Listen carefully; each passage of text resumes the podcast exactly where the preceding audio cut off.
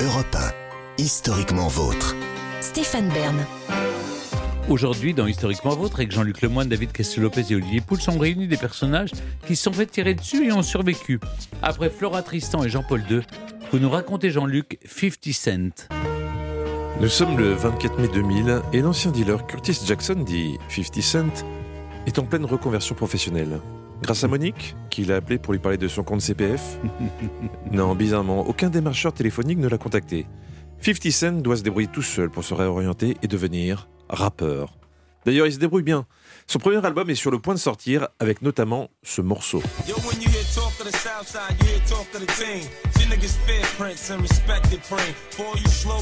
Ghetto Curan.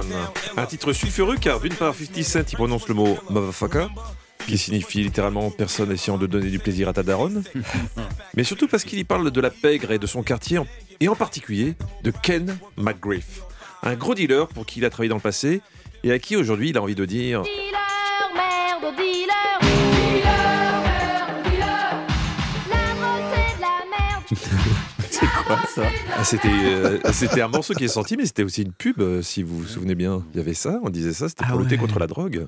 Efficace, Oh, je crois. hein. C'était efficace, en tout cas le message était clair. non Ouais, ouais, ouais, ouais, ouais, ouais. Mais en ce 24 mai 2000, alors qu'il chill avec un pote dans une rue du Queens à New York, une voiture s'arrête à son niveau, vitre baissée et.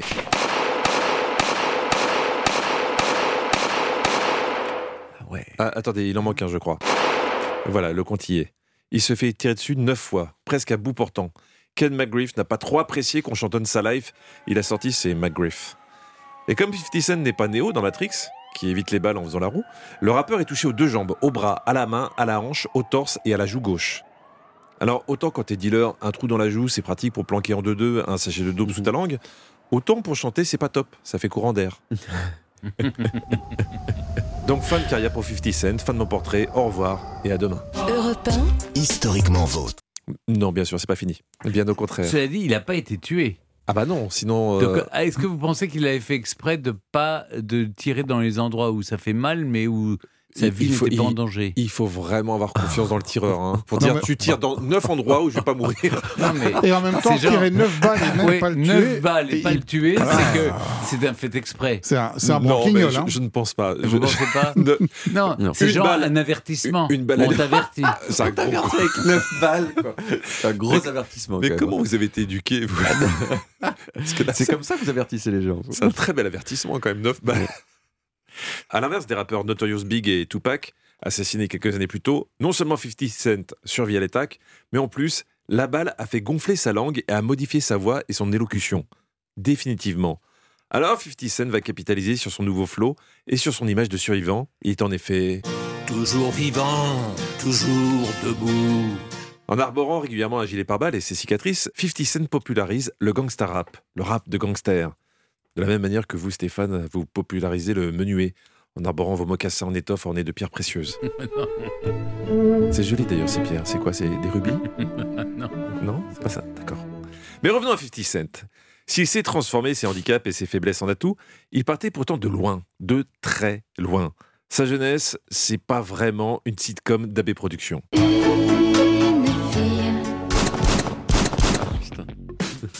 Curtis James Jackson III, né le 6 juillet 1975 dans le quartier du Queens à New York.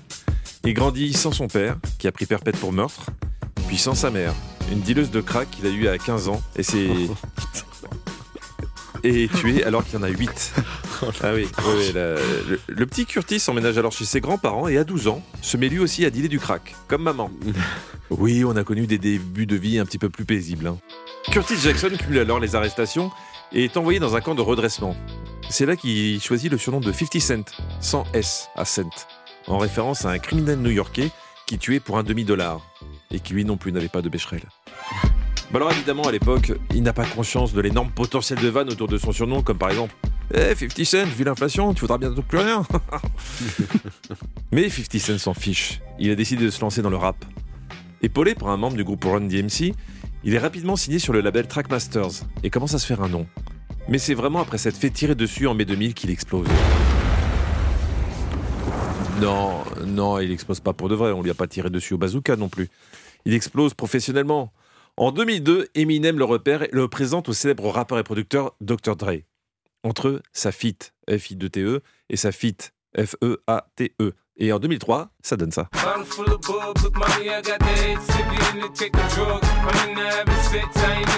Arrêtez de danser, Stéphane. Inda Club, un tube planétaire. Énorme carton aussi pour son premier album studio officiel, Get Rich or Die Trying. Non, je vais dire, David, on dit comment? Get rich or die trying. Voilà, exactement. Mais be- beaucoup plus poche. hein. Ce qui en français veut dire deviens riche ou meurs en essayant. Qui contient aussi le tube Pimp. I don't know what you heard about me. Puis en no 2005, il sort son deuxième album, The Massacre, ce qui en français veut dire euh, la petite mise à mal aux conséquences fâcheuses.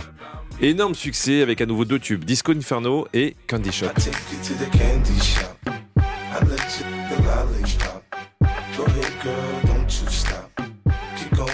Oui, ça parle de sucettes, les mêmes que dans...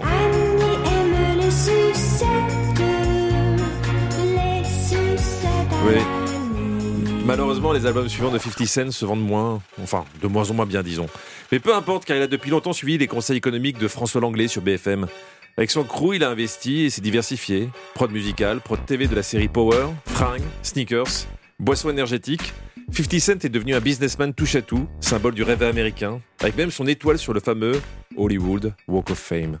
Bref, il a récolté le fruit de ses efforts. Et il compte bien le conserver, puisqu'en 2020, découvrant les projets de taxation de la fortune du candidat Joe Biden, il surprend tout le monde en appelant à voter Trump sur son compte Instagram. Je le cite. C'est quoi ce bordel? Voter pour Trump Rien à foutre si Trump n'aime pas les Noirs. 62%, vous êtes complètement tarés. Rajoutant au passage, je ne veux pas devenir 20 cents. Une déclaration qui a enflammé la toile à l'époque, mais quand on s'est pris 9 balles dans le buffet pour l'avoir un peu trop ouvert, des messages de haters sans comparaison, ça reste des vacances. Absolument. Merci beaucoup, Jean-Luc. Historiquement vôtre.